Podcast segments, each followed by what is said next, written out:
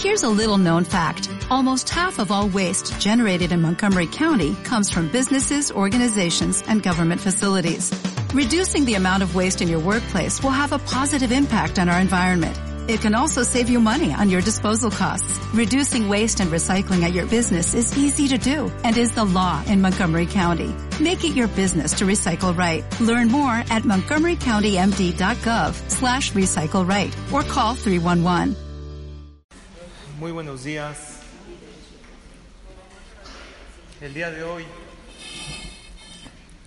esta clase es Leilu Nishmat Polabat Alice, todas las verajot, las palabras de Torah, que sean Leilu Nishmatá de la señora Pola, que recientemente fue su petirá y Jajamim dicen que lo más grande que se puede hacer Leilu Nishmat, más que las verajot, que el Kaddish, es esas palabras de Torah. Y están aquí presentes sus hermanas, sus familiares. A Kaush Baruj les dé consuelo pronto y verdadero, que les otorgue larga vida, salud, alegría y verajá.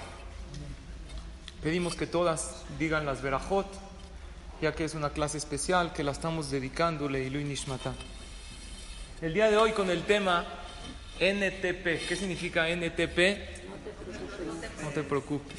Es una frase que decimos, escribimos, la recibimos, pero hay que ver por qué. No te preocupes, es fácil decirle al otro, no te preocupes. Pero hay que ver qué hay detrás de una frase, no te preocupes. ¿Cómo puede uno realmente evitar las preocupaciones? Hemos estado basando estas clases referente a las perashiot que vamos leyendo en Shabbat, las perashiot semanales, no nada más para estudiar la historia, sino más que nada para agarrar lecciones prácticas de vida. Este Shabbat vamos a leer qué perashá, ¿quién sabe? Beshalach. Es una de las perashiot más importantes, uno de los episodios más grandes de la historia que es la salida de Egipto, la partición del mar, pero yo quisiera hablar no de la partición del mar como tal, sino antes, previamente, qué fue lo que sucedió y cómo fue que Am Israel fueron merecedores de este milagro. Vamos a hablar, en la clase vamos a basarla en esta imagen que ustedes están viendo, no en la partición del mar. Yo quiero hablar del momento que el pueblo de Israel están parados delante del mar y que están los egipcios persiguiéndolos. Y en ese momento no hay una solución aparente y están totalmente desesperados. Están sin una esperanza de vida en ese momento. Nada más para ubicarnos en la historia, ¿de qué año estamos hablando? Fue en el año 2448. Está el pueblo de Israel en el desierto de Sinai y dice la Torah el siguiente pasuk. En la Perashá de Beshalach, el libro de Shemot, capítulo 14, versículo 9. Vairdefu Mitzrayim vayasigu otam jonim alayam. Los egipcios los están persiguiendo al pueblo de Israel y los alcanzaron, que ellos están acampando en el mar, frente al mar rojo, ahí el pueblo de Israel acamparon. ¿Por qué ellos los están persiguiendo si ya los liberaron? Ya no les dijo paró, ya váyanse. ¿Por qué los está persiguiendo? ¿Qué pasó? Porque la realidad fue que paró no pensaba dejarlos salir a los Yehudim definitivamente. El trato era por tres días. Así le había dicho Moshe Rabben. Tres días.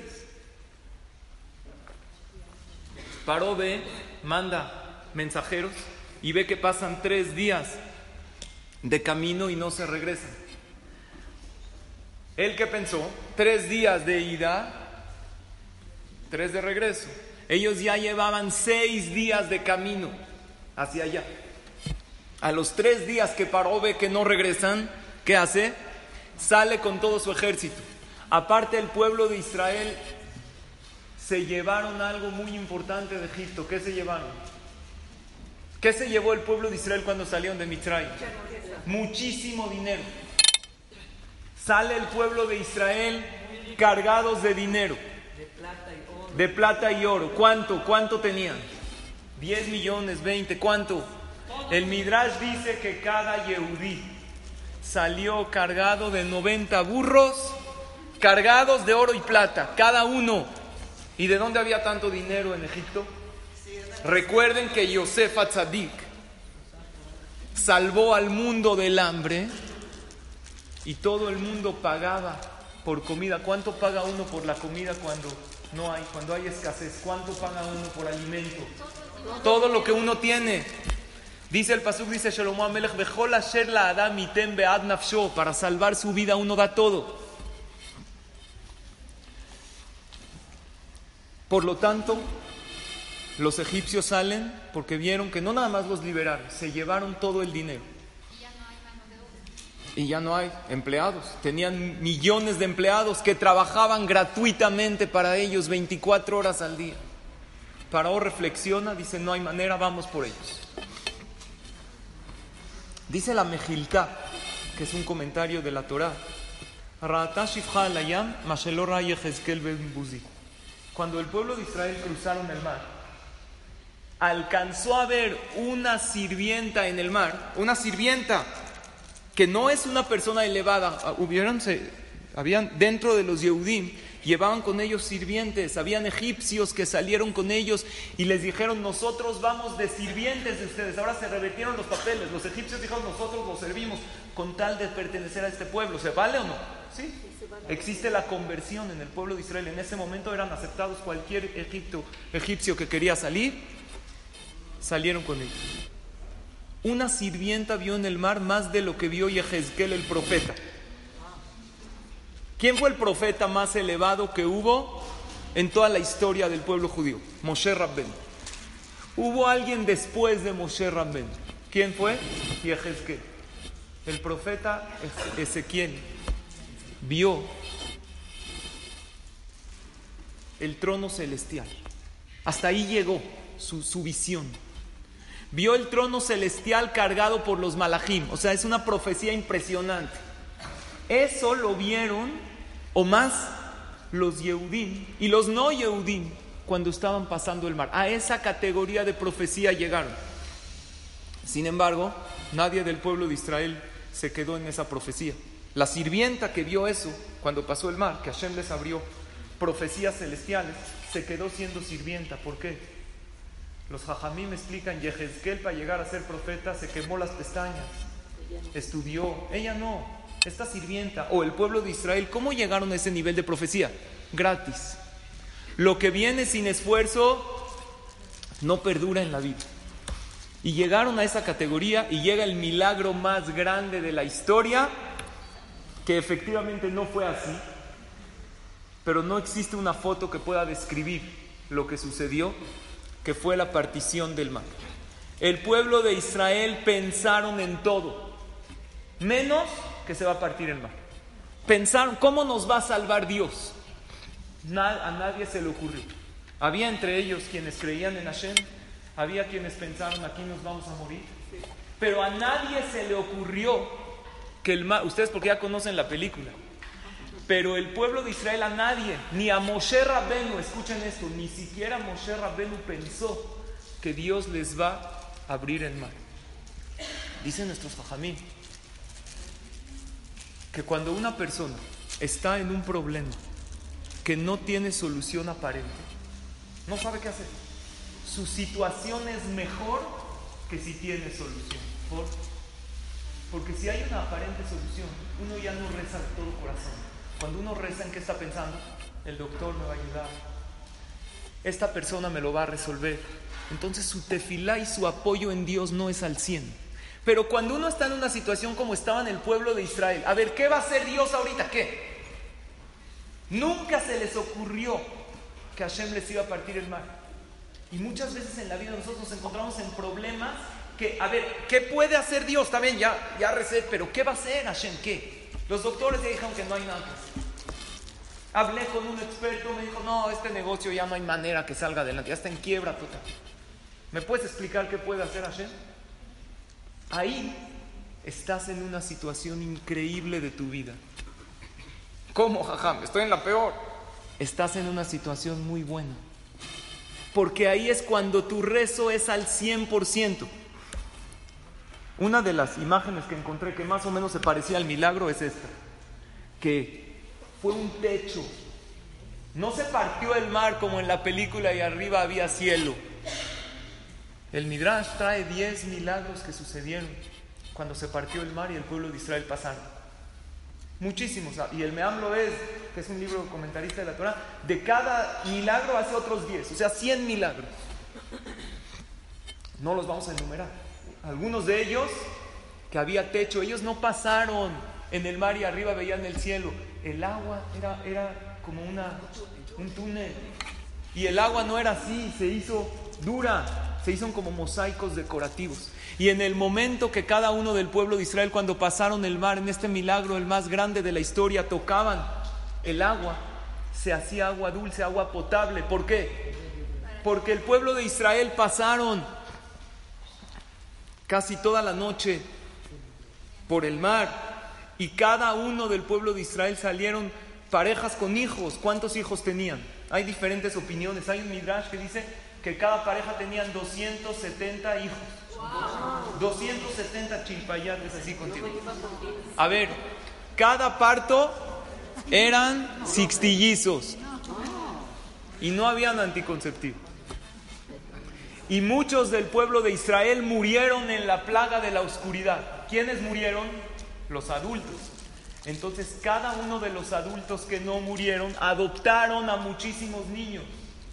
Ahora, ¿cómo viajas con 270 niños si cuando tú vas a Cuernavaca con cuatro niños, nada más, te vuelves loca en el coche? Y hay dividito. Y antes de salir, ¿qué les dices a tus hijos? Todos vayan al baño y tomen agua porque ya nos vamos a Cuernavaca, ¿sí o no? Y todos al baño, ya estás en el periférico y ¿qué te dice tu hijo? Tengo sed. A ver, no Te dije en la casa, tengo sed, ¿qué hago? Ya, espérate a los tres minutos tengo sed. Te estás tratando de orillar a la primer miscelánea que ves ahí, te baja, no tiene un agua, por favor, no, más vendemos de dos litros. ¿Qué haces? Tu hijo tiene sed. Compras una gota grande, se lo das, toma un trago, medio te lo da, ya no tengo sed. ¿Sí les pasa o nada más a mí con mis hijos? Pasa, ¿no? ¿Sabes qué es irte con 270 niños? De. Tengo sed, quiero ir al baño. ¿Sabes qué? Tienes sed, tocas la pared, se hace agua. Tienen hambre, salían árboles frutales, cosas impresionantes que a Kadosh Barujú les hizo esos milagros. Pero yo quisiera hablar antes del milagro, qué fue lo que sucedió, y aquí va a salir el tema del día de hoy que se llama NTP. Vamos a analizar cómo la persona debe siempre acudir a Kadosh Barujú en cualquier situación. Dice el Pasuk en Perashat Shemot, capítulo, en el libro de Shemot, capítulo 14, versículo 10. Uparó y Krib. Y paró con todo su ejército, se acercó. Pero la Torah no dice se acercó. No dice Uparó y Karev. Dice Uparó y Krib. Jajamí me explican, paró, los acercó. O sea, paró con todo su ejército, acercó al pueblo de Israel a Dios. ¿Cómo? En el momento que el pueblo de Israel vieron, estaban frente al mar, venían los mitrim a perseguirlos, en ese momento, ¿qué, hicieron el pueblo de Israel? Alzaron sus ojos a Hashem y dijeron, ¿qué vamos a hacer? Vamos a aprender lecciones de vida increíbles. El pueblo de Israel salen de Egipto y ¿cuántos días pasan? Seis días. Hashem les hizo diez plagas para que vean a los egipcios, para que los Yehudim vean su grandeza.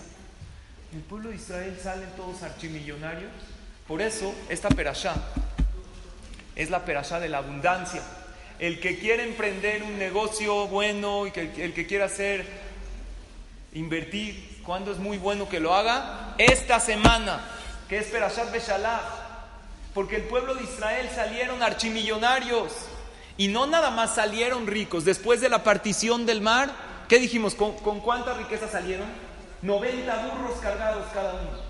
Pero después de que se partió el mar y los, y los mitzrim se ahogaron, salió todo el oro a flote porque los mitzrim salieron con todo su oro y plata a perseguirlos. Así Hashem les puso en la mente para que cuando se ahoguen todas las joyas y el oro, Hashem hizo un milagro que todos salieron a flote y todo flotó y el pueblo de Israel empezaron a recolectar. Dicen los Jajamim, Gedolá Bizatayam, mi Bizat Fue más grande lo que recolectaron en el mar que lo que salieron de Egipto. Por lo tanto,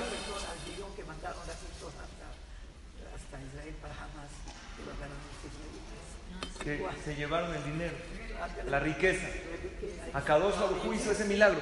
Y aparte que esta perashá tiene algo también de Parnasá, ¿cuál es? El man. ¿Qué es el man? El pan celestial. Quiere decir que en esta semana, señoras, es una semana de mucha abundancia. Es una semana, porque cada perashá de la semana influye en lo que va a suceder en la semana. Esta semana de Shalach es una semana de mucha abundancia. Es, una, es bueno hacer negocios, cerrar operaciones. Es muy bueno. ¿Y cuál es el mejor día de toda la semana? Martes, hoy. ¿Por qué? Porque el martes Akadosh Barujú que creó toda la vegetación. Akadosh Barujú creó toda la abundancia. La vegetación de qué colores? Verde. Verde. Como los dólares, papá. Claro. El verde es vida, ¿no? Por eso dice. Es un día de mucha verajá. Por eso seguro les llegó en chats cosas que hay que leer la perashá del man. El día de hoy es muy bueno. Es un día hoy y toda la semana de muchísima verajá. Pero lo que sucedió fue que el pueblo de Israel salen archimillonarios. De esclavos se hacen todos millonarios. ¿Y qué creen que pasa? Lo que nos pasa muchas veces. Cuando nos empieza a ir de maravilla, ¿qué pasa? Nos olvidamos Seis días no agradecieron, no le pidieron. Ya, salimos, somos libres y se olvidaron de Akadosh Barujú. En vez de que salgan agradecidos. Entonces, ¿qué hizo Hashem? Les tuvo que mandar una situación para recordarles que hay que voltear, que hay que siempre agradecer y pedir. Por lo tanto, pasaron seis días desde que salieron de Egipto y se olvidaron de Hashem. Dice la tefilá, y lo decimos todos los días en la mañana, Un cántico nuevo. Le cantaron al pueblo de Israel a Dios. ¿Qué es un cántico nuevo? ¿Qué es Shirah Hadashah? Shirah Hadashah es un agradecimiento diferente al agradecimiento de ayer. Jajamín ponen un ejemplo. Imagínense una persona que tuvo un dolor, un padecimiento y a la mitad de la noche le empieza a doler, barminanza, nadie le pase, les ha tocado esos dolores de muela impresionantes. ¿Qué haces? Con toda la vergüenza le hablas al dentista. ¿Qué hago? Perdón, ¿no? A mí me pasó una vez con mi hijo en Shabbat, le tuvimos que hablar, en coche, todo. Es un dolor insoportable, no se puede. Dolores de espalda. Yo antes, hace 18 años, yo me casé un domingo, ¿no? El viernes me levanté con un dolor de espalda, así en la costilla. Durísimo. Todos dijo, no, es por los nervios, es que te vas a casar. Me llevaron al doctor cargando, cargando. Ya saben esos quiroprácticos que te corrigen. Cargando al doctor. Ya me tronó, esto, hasta en la boda estaba un poco adolorido, pero gracias a él me pude casar. Estaba muy agradecido. Si ahorita lo veo, lo mato, porque no por él. Ahorita estaría tranquilo. No. Hashem. Imagínense una persona, un dolor durísimo. A la mitad de la noche con toda la pena, le habla al doctor, doctor, me duele aquí el cuello, ya no puedo. Le dice, no hay problema, no importa, vente. Va, lo atiende, no solo lo atiende, no le cobra. Al otro día lo ve, era un doctor que lo veía en el gimnasio, lo veía en otro lugar. Lo ve, no lo saluda. ¿Qué opinan de él? Oye, te salvó del dolor. Al otro día va a una boda, en un doctor paisano, lo ve pasar, ni siquiera le dice gracias por todo, nada. Va al CNIS, lo ven, se lo encuentra en Shabbat, al doctor que le quitó el dolor, que lo ayudó a la mitad de la noche, que no le cobró, no se le acerca. ¿Qué opinan de esa persona? ¿Bien o mal? Pésimo. Pasan seis días, nada de nada. Al sexto día en la noche le vuelve a agarrar el dolor. ¿Y él que dice? ¿Le hablo o no le hablo? Ya no me va a contestar. No me va a contestar. Me curó, me sacó de esta y yo ni siquiera lo volteé a ver. Sin embargo, ni modo, le duele, ¿qué hace? Le mando un mensaje, le dice, perdón doctor, me volvió a... Dijo, no te preocupes.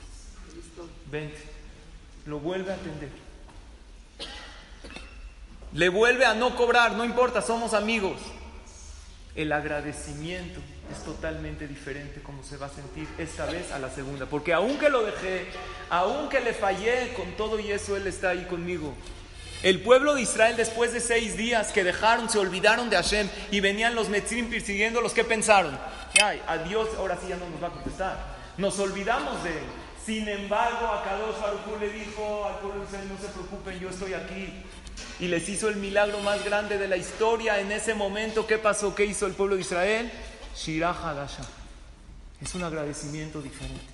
Aunque te abandoné, tú no me abandonaste, Hashem. Un cántico nuevo es aquel agradecimiento diferente al de ayer. Valora cada cosa que recibes de Hashem y de los demás.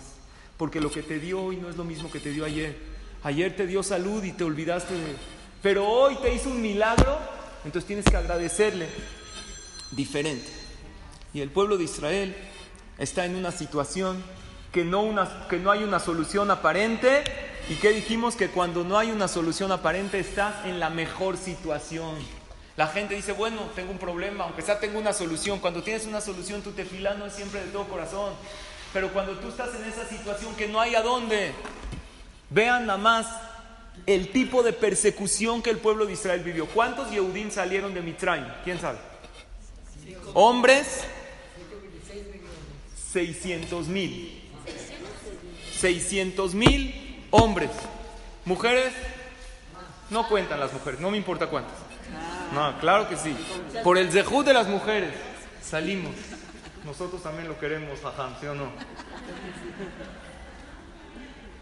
Claro que sí, por el zehut de ellas. Dicen jajamim así. Por cada yehudí que salió, el Meamlo es trae tres opiniones. Opinión número uno, por cada yehudí, tres egipcios. Lo iban a perseguir. Opinión número dos, por cada yehudí, 30 egipcios. Y hay quien dice que por cada Yehudí 300 egipcios enojados. A ver, yo no lo entiendo. A ver, ayúdenme a hacer la cuenta. Si eran 600 mil por 3, ¿cuánto es? Un millón ochocientos, ¿no? Por 30, 18 millones. Por 300, 180 millones. No lo puedo yo entender, percibir. A lo mejor no se refiere literal el Midrash, pero así lo dice. 180 millones es más que toda la población de nuestro país. Todos esos, pues, a lo mejor se refiere a la fuerza que tenían, no sé exactamente, no lo puedo entender. Hay midrashim que no se pueden entender literalmente, pero así trae. Nada más para que entiendan qué son, vamos a decir un millón ochocientos, ¿ok? Que eso más o menos todavía se puede percibir. ¿Sabes qué es un, eh, un pueblo? Con un millón ochocientos, el pueblo de Israel con todos eran a lo mejor cinco millones entre mujeres, niños, ancianos, joven, todo. Tú dices 5 millones contra 1 millón 800 no está nada mal, para nada, porque eran 5 millones de esclavos que no tenían de estrategia de guerra, estaban todos sometidos, eran tranquilos, no eran guerreros, era un pueblo de esclavos que los sometieron, que les pegaron, con qué fuerza van a guerrear y el pueblo egipcio salió con toda la artillería pesada. Entonces, ¿qué pensó, qué pensó el pueblo de Israel en ese momento? Nos vamos a morir. Y los que tenían fe pensaron en todo menos que se va a partir el mar. Pensaron en cualquier tipo de solución.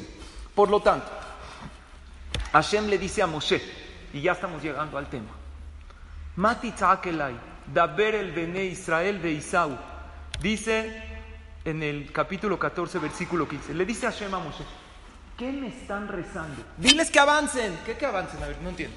Yo tengo dos preguntas, dice Lora Jaim Kadosh. ¿Qué le dice Hashem al pueblo de a, a Moshe? ¿Qué rezan? Avancen. ¿Cómo que qué rezan? ¿Qué nos han enseñado toda la vida? Uno tiene un problema, ¿qué tiene que hacer? Rezar.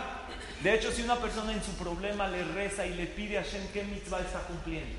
Mitzvah de oraitá. ¿Ustedes saben qué es una mitzvah de la Torah? Pedirle a Hashem ante tus problemas. Dice la Torah. Servirán a Dios con su corazón. El servicio divino, ¿cuál es? El rezo. Entonces, ¿cómo dice Hashem? ¿Qué rezas? Avancen. Y aparte que se está burlando Dios de Moshe, ¿cómo avancen? ¿A dónde quieres que avancen? ¿Al mar? ¿Quieres que me ahogue? ¿Una tempestad impresionante? ¿A dónde voy? El Ora Haim dice, el Ora Haim Akadosh, comentarista de la Torah, él explica lo siguiente. Existe la tefilá, lo que es el rezo. Hay algo más grande y más fuerte que el rezo. El rezo es lo más grande. El arma más letal que tiene el Yehudí es su tefilá. El que sabe pedirle a Hashem con todo su corazón y con todas sus fuerzas. Shema Israel, la fuerza que este Yehudí tiene. En contra de todos los contratiempos y problemas puede uno vencer con su tefila. Sin embargo, la confianza en Akadosh Baruj que tú le pones a tu rezo, esa es más fuerte que la tefila. Porque le da, lo que le da fuerza a tu rezo es la confianza que Akadosh Baruj está contigo. Hashem quería probar al pueblo de Israel. Ya rezaron, pero les vamos a hacer una prueba. Una prueba de emuná. Una prueba de bitajón. ¿Qué es bitajón? Seguridad en Akadosh Baruj. Ustedes ya rezaron, pero en el cielo había una acusación. ¿Cuál era la acusación? Los malajín, los ángeles celestiales, le dijeron a Dios, ¿por qué vas a salvar a los judíos y vas a ahogar a los egipcios? Si ambos eran idólatras, los judíos también eran idólatras, ¿sabían? Que hacían abodazara. De hecho, les voy a decir algo, se van a impresionar. La Gemara dice en Masejet Sanedrín que había un yehudí que se llamaba Mija. Este Mija cruzó el mar con un ídolo común. Imagínense el Barminan con un imaj así. ¿Cómo puede ser? Habían Yehudim idólatras. Entonces en ese momento había una acusación en el cielo. Dijo Hashem, los vamos a probar. Les vamos a hacer una prueba. Si están dispuestos a meterse al mar. Porque Akadosh Baruchu dijo, entonces es lo que merecen. No por sus mitzvot, no había mitzvot, no había tefilín, no había kasher, no, todavía no había Torah. Pero vamos a ver si ellos tienen el zehut del bitajón, de la seguridad en Hashem. Por eso Hashem que dice a Moshe, ya no recen, caminen, avancen. Y Rabia Jacob vino a México. En una de sus pláticas dijo algo muy grande. Dijo, no creas en Hashem. Está diciendo a la gente, apóyate en Él. Hay creer en Dios y hay apoyarse. Creer es en la mente, apoyarse es en acciones. El bitajón, la seguridad en Hashem, te hace merecedor de recibir de Hashem aunque no lo merezcas. Hashem quería probar si el pueblo de Israel estaban dispuestos a qué? Aventarse. Quería ver si ellos estaban dispuestos a meterse al mar, pero no porque Hashem los va a salvar, sino porque Akadosh Barujú nos dijo.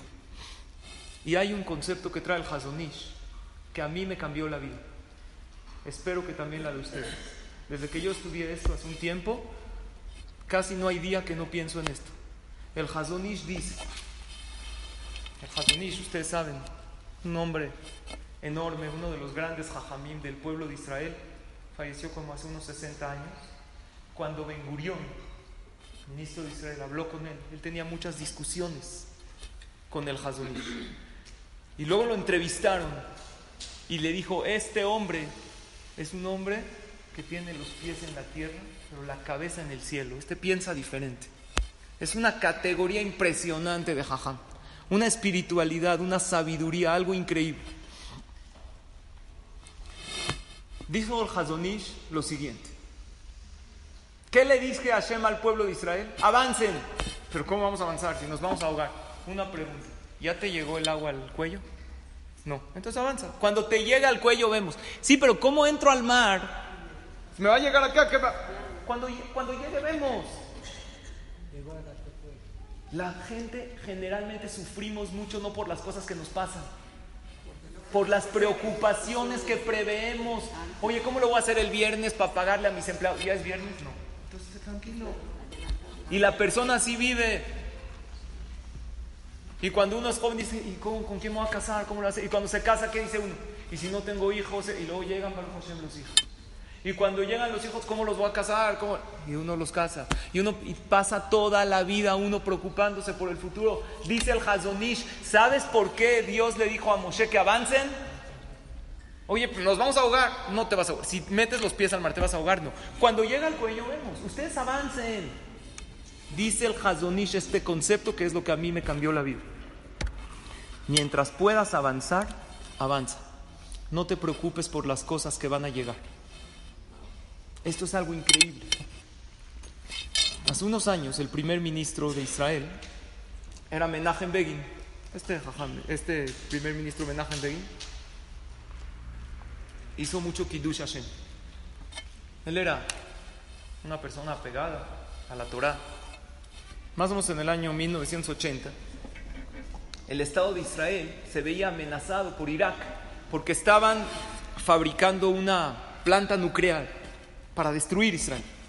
Entonces Menachem Begin decidió, fue algo muy famoso, era una operación suicida.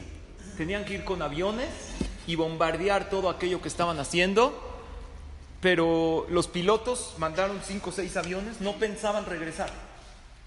Ya sabían que, ni modo, morimos para salvar al pueblo de Israel. Y todos estos pilotos fueron con el Staipeler, el gran Jajam, el papá de Rafael Kanievs. Y él les dio verajá a todos. Y todos regresaron perfectos, no les pasó nada, todos hicieron teshuva. Fue una operación increíble. Ellos disfrazaron aviones de guerra en aviones comerciales, como si fueran aviones de Irak y volaron muy bajo para que los radares no los capten. Fueron un domingo, que está más tranquilo, bombardearon todo, regresaron. Un milagro muy grande pasó. Y en aquel entonces, en el 1980, ¿quién era el presidente de Estados Unidos? Jimmy Carter. Y este Jimmy Carter dijo, anulo la alianza con Israel. No guerra, pero teníamos una alianza de paz, una protección. ¿Por qué? Porque no nos consultó para atacar a Irak.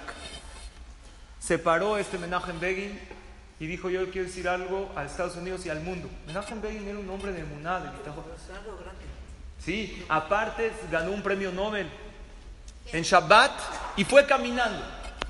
Y se ponía tefilín, iba al cótel. Fue uno de los grandes personajes que hemos tenido en la historia de Medinat Israel. Y dijo Menachem Begin lo siguiente. Él dijo dos cosas, yo le quiero decir al mundo. Número uno, que Israel no es un bebé. No, no es un bebé, no es un niño chiquito. Si nosotros vimos que esto es una amenaza, decidimos atacar. Y número dos, hasta hace un tiempo, Estados Unidos empezó una alianza con Israel. Pero antes de ese tiempo, hasta 1958, que está ¿Quién cuidó a Israel tres mil años? ¿Quién? ¿Quién cuidó a Israel tres mil años antes de que exista Estados Unidos? Estados Unidos empezó en qué año? 1800, ¿no? Y tantos. Antes de eso, ¿quién lo cuidó? Hashem. Entonces, Hashem que nos cuidó tres mil años, también nos puede seguir. Si ustedes no quieren tener alianza con nosotros, no tenemos problema. Esto conmovió tanto al presidente. Exacto. Pasó la Shoah. Pero Hashem los cuidó. Y siguió. ¿Por qué pasó? No es mi tema. Y existen también respuestas a eso y no podemos entender. Pero a Kadosh Baruj ha cuidado a su pueblo, sí o no. ¿Hemos sufrido? También. También Mitzrayim pasó. Lo que pasa es que la Shoah la tenemos muy reciente y por eso nos duele tanto. Pero hubo otras persecuciones que no hay fotos y no hay. Y Barminan, cosas hasta peores lo halen. Pero a Kadosh Baruj nos ha cuidado. El que nos cuidó y nos llevó de la mano, también nos va a seguir llevando. Y Jimmy Carter dijo, tiene razón. Y no anuló la alianza. Y muchas veces la persona tiene preocupaciones hasta esta edad y que uno se pregunte, ¿quién te llevó 20, 30 años de vida? Más o menos es la edad que tiene. Estoy viendo aquí el promedio de edad, calculando. ¿Quién 30 años te dio vida, te dio alegría, te dio verajá, te dio salud? Entonces, ¿qué te preocupas? Dice el Hazonish, por eso Akadosh Barujú quería que el pueblo de Israel avance porque una persona adelanta problemas que en realidad nunca llegan. Por eso yo creo que las iniciales de NTP no es no te preocupes, es no te pasará. ¿Quién dijo que te... El 99% de los problemas tú te los cuentas, son historias que tú te cuentas. Al final esas cosas no suceden. Hay una cita en el Talmud en Masejet Sanedrin, en la página 100, columna B. Dice así, hay un libro de sabiduría, se llama Ben Sira. Lo voy a decir en hebreo y lo analizamos. Dice el libro Ben Sira. Al tatzar tzarat mahar, kilote da Mahar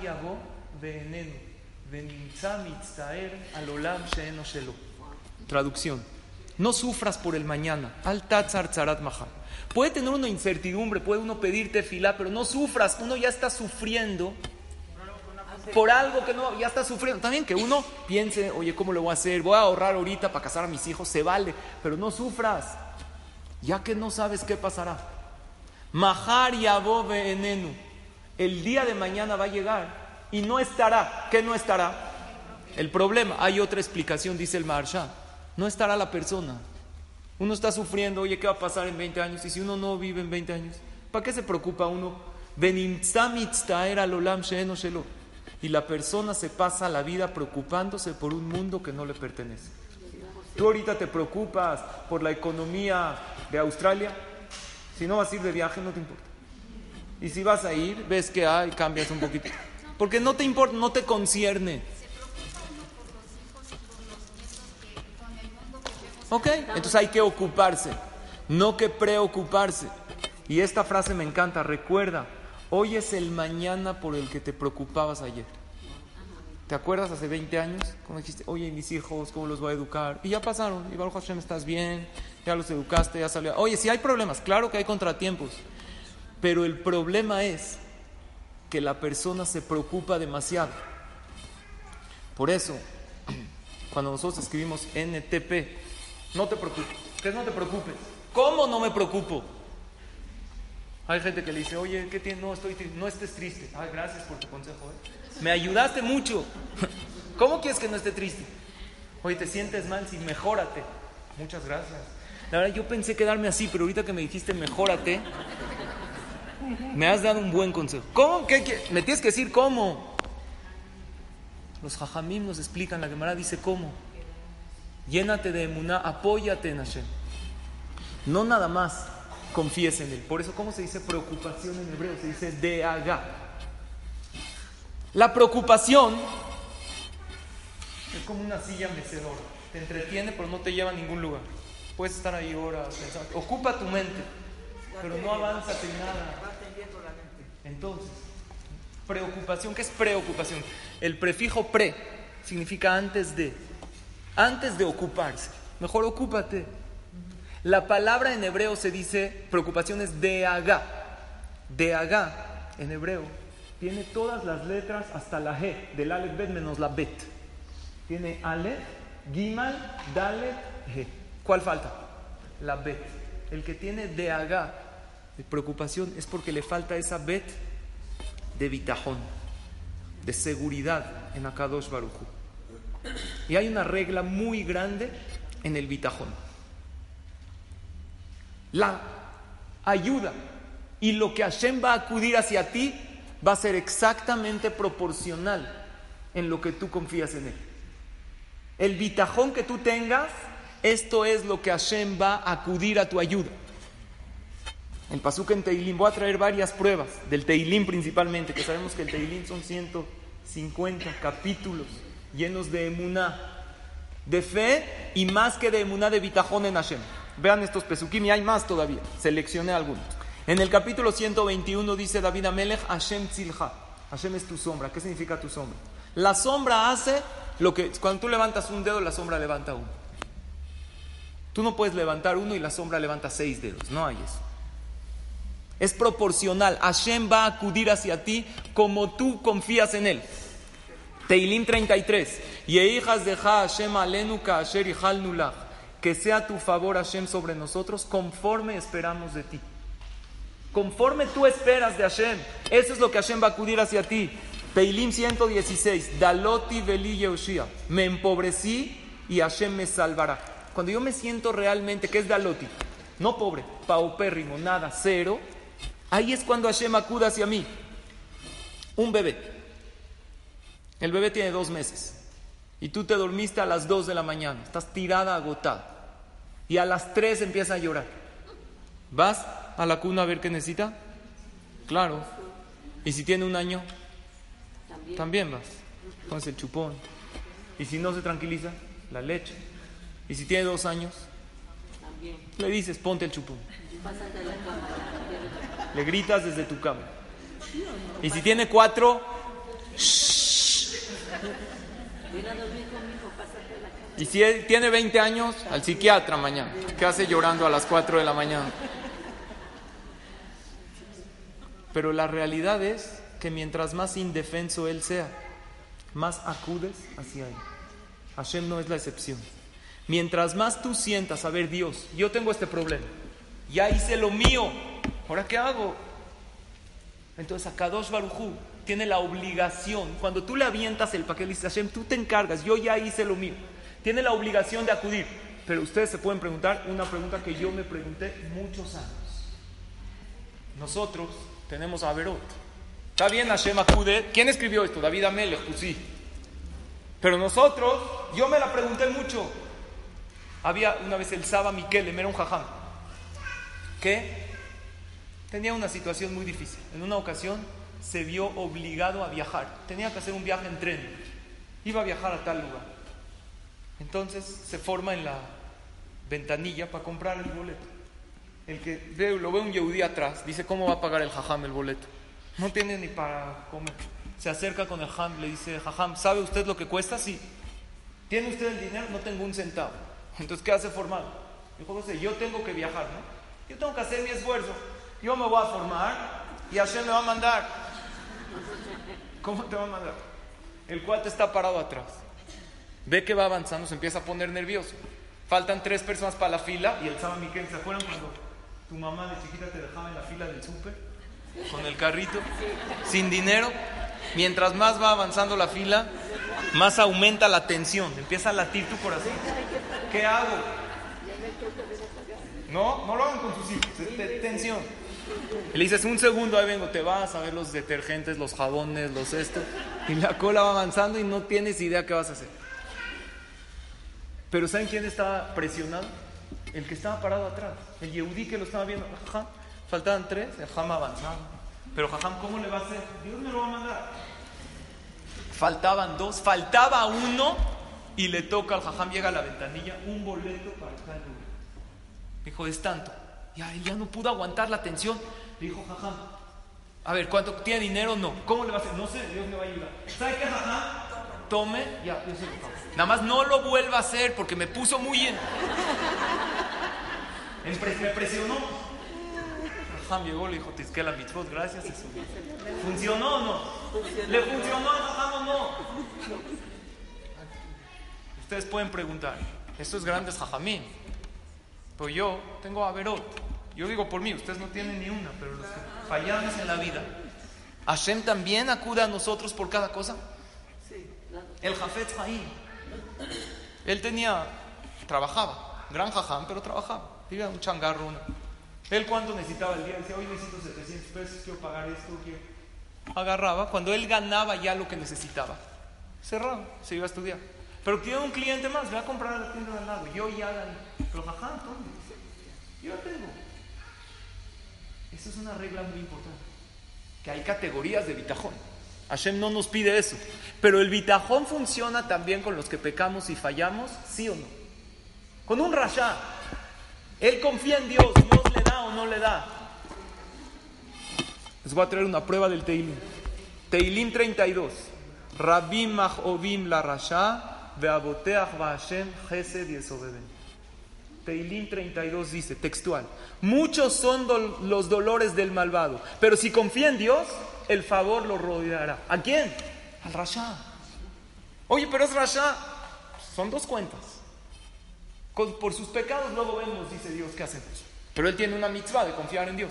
La Gemara dice hasta el ratero, si antes de robar le pide a Dios, Dios, por favor ayúdame a robar, que no me cachen, que nadie me vea, Hashem lo ayuda. a ver, aquí son dos cosas. Una cosa es que tú tienes que confiar en mí. La, la mitzvah de bitajón no es nada más para el tzadik, para todos. La semana que entramos a leer la Perashá, los diez mandamientos. Una de las, primera mitzvah, yo soy Hashem. Primer mandamiento. Segunda, no puedes tener otros. No puedes mencionar el nombre de Hashem en vano. ¿Por qué? Si es tan elevado el nombre de Akadosh Baruchu, hay gente que dice, ¿qué tiene? Dije una verajá diferente. No, tan elevado es el nombre de Hashem. Y acudes a él en cosas importantes, dices un pasuk, dices una veraja, ahí pero mencionar el nombre de Hashem en vano, no lo hagas. Eso te da una grandeza a lo que es mencionar su nombre, a lo que es dirigirte a Él. Una ocasión cuentan que habían, habían tres, estaban jugando cartas, un musulmán, un goy, un cristiano y un yehudí. Anteriormente, si los cachaba la policía jugando barajas, apostando, ¿qué hacía? Al botiquín, al botellón, todos al... ¿Cómo? Es delito. De repente los ven, te a la policía, pa, pa, pa. Guardan rápido el fichero, el dinero. Ya la policía de una patada, abren la puerta. ¿Estaban jugando o no? No, nosotros no estamos jugando. Dicen al musulmán, jura por eh, Alá, Mohamed. Dijo, juro por Alá, por Mohamed, por su primo, por su hermano, por el Corán, por el que quieras. Yo no estaba jugando Al cristiano, a ver, tú jura por eh, Yeshu. Juro por Yeshu, por su mamá, por su tía. ¿Por quién quieres? Yo no estaba jugando. Le dicen a Yehudi, jura por Dios que no estabas jugando. Dijo, mira, si él no estaba jugando y él tampoco, yo con quién estaba jugando. ¿Solo? El Yehudí se ir no mencionar el nombre de. Por, porque cuando acudes a Hashem, es un momento muy especial. No puedes decir una verajá, momento que no corresponde, esa verajá, esa tefilá, ese teilín, tiene una fuerza impresionante, pero ¿con qué? Con bitajón en Hashem. Emuná. Emuná es creer en la mente. Bitajón es en acción. Por eso a Kadosh Barujú le dice, y esto es lo que para mí cambió mi vida. Le dice al pueblo avancen, pero ¿qué nos vamos a ahogar? Avancen, ya te llegó al cuello, no, avanza. Avanza en la vida, no te puedes bloquear ahorita porque ¿qué voy a hacer en 10 años? Ahorita avanza y no en 10 años. Depende de la categoría de Muna. Hay gente que para 10 años está tranquila, pero el año que entra no sabe qué hacer. Ya, ya me van a pedir a mi hija, no tengo ni cómo empezar. Hay gente que tanta emuná tiene que ni para mañana está preocupado. Él dice, hoy estoy bien, hoy estoy bien. Hay gente que tanta fe tiene que ni para media hora, oye, voy a ir a la cita, yo ya preparé mis palabras, ya veo lo que le voy a decir. O sea, Hashem, Akadosh Baruj va a estar conmigo. En resumen, ¿qué dijimos? Punto número uno, Shirah Halasha. Es diferente el agradecimiento a Hashem. Cuando uno ve que lo abandonó y Hashem ahí estaba, aunque lo dejaste, que cuando Hashem te hizo ese milagro por primera vez. Acude siempre a Hashem, siempre está ahí aunque te hayas olvidado de él. El pueblo de Israel seis días lo dejaron. Sin embargo, Hashem ahí estaba. Y Hashem siempre estará aunque te alejes. Punto número dos. Si rezas sin confianza en Hashem, le falta esa esencia a tu tefila. Punto número tres. A veces la mejor situación es cuando no hay una solución aparente. Porque es ahí cuando rezas de todo corazón. Acuérdense de eso. Siempre hay situaciones que la persona piensa, ahora cómo le hago. Cuando dices ahora cómo le hago y ahora sí no hay manera de salir adelante, esa es la mejor situación que puedes estar en tu vida. ¿Por qué? Porque ahí es la más NTP que es, no te va a pasar. Muchísimas cosas son historias que tú te cuentas y al final no suceden. La mayoría de las cosas no suceden. Porque hoy estás y hace 20 años, hace 10, no pensabas que ibas a tener tantas buenas cosas que Baruch Hashem tienes. Y mencionó qué hacemos con los hijos. En un mundo, nos preocupamos con razón, en un mundo de, tantas, de tanta información, de tantas influencias, de tanta violencia. ¿Cómo los vamos a sacar adelante? Una pregunta, tú eres Dios. A Kadosh Barujú te mandó a este mundo en esta situación, te mandó a estos hijos, tú puedes. Haz lo tuyo, claro que sí. Haz lo tuyo al máximo y al 100%. Y después de que tú te ocupas, te quedas tranquilo. Y vas a pensar lo siguiente, Hashem, yo hice lo mío, ahora es tu Jajamín dicen, hay dos cosas en la vida que no te debes preocupar. Número uno, las cosas que tienen solución. Las cosas que tienen solución no te debes preocupar. Debes. Y después de que trataste de hacer, ya hiciste el tratamiento, esto ya se lo avientas a Shem el paquete. Y número dos, las cosas que no tienen solución. Si no tienen solución, ¿para qué te preocupas? No te va a llevar a nada. Acuérdate que de Agá esa palabra que es de Aga, esa preocupación que embarga tu corazón, es falta de ver, porque uno no tiene bitajón. Y por último, algo muy grande. Cuando le demuestras a Hashem tu debilidad, Él te demuestra su grandeza. En el momento que ya está uno, ya no sabe qué hacer. Y ya está uno en una situación que dice, ahora sí que hago. Hashem, ya hice mi máximo esfuerzo. Ya recé, ahora me apoyo en ti y estoy esperando para ver tu intervención en la situación. ¿Cómo uno sabe que hizo, que hizo todo lo suyo? Ok. ¿Cómo uno puede darte cuenta que hizo todo lo que se debe hacer? Buena pregunta. ¿Cómo sabe uno que hizo todo lo que se debe hacer? Respuesta. Hay dos esfuerzos importantes que debemos hacer ante cualquier problema. El esfuerzo material y el esfuerzo espiritual. El esfuerzo material depende de qué tipo de problema hay que consultar con expertos. Si es un problema de refuá, un problema de salud, entonces hay que consultar. Si yo fui con el doctor adecuado, si es un problema de Shalom Bait, si es un problema social, si es un problema, consultaré con gente que sabrá más que yo. Y hay un esfuerzo espiritual que es, yo voy a ver con alguien que me conoce de cerca, ya sea un jajam, ya sea una persona que está un poco más elevada en Torah y en espiritualidad que yo, y a lo mejor él o ella me puede decir que a lo mejor esta mitzvah me falta. Si ya lo hice la parte espiritual y la parte material, ahora espérate, Hashem no nos pide que hagamos un esfuerzo fuera de lo que nosotros alcanzamos a hacer. Eso claro que no. Pero cuando yo ya que por materialmente y también espiritualmente hice mi esfuerzo, ahí es cuando yo le digo a Hashem, tu turno, te toca. ¿Cómo sé? Voy a hacer lo que más está en mis manos. Porque la ayuda de Hashem comienza donde tu esfuerzo termina. Y ahí es cuando Akadosh Baruj dice intervengo. El pueblo de Israel en ese momento, ¿qué podían hacer? Nada. Llegaron hasta esa situación. Eso sí, se acordaron de Akadosh Baruj y se acordaron que se olvidaron de él. Y una, una, un punto más. Una de las explicaciones de Mati Daber el de Israel de Isaú. ¿Qué le dijo a Moshe? Que rezan, que avancen. ¿Qué dijimos? ¿Por qué que rezan? Tienen que apoyarse en mí, como dijo Rabia Jacobilel. No creer en Dios, apoyarte en Él. Entonces les vamos a hacer una prueba a ver si se meten.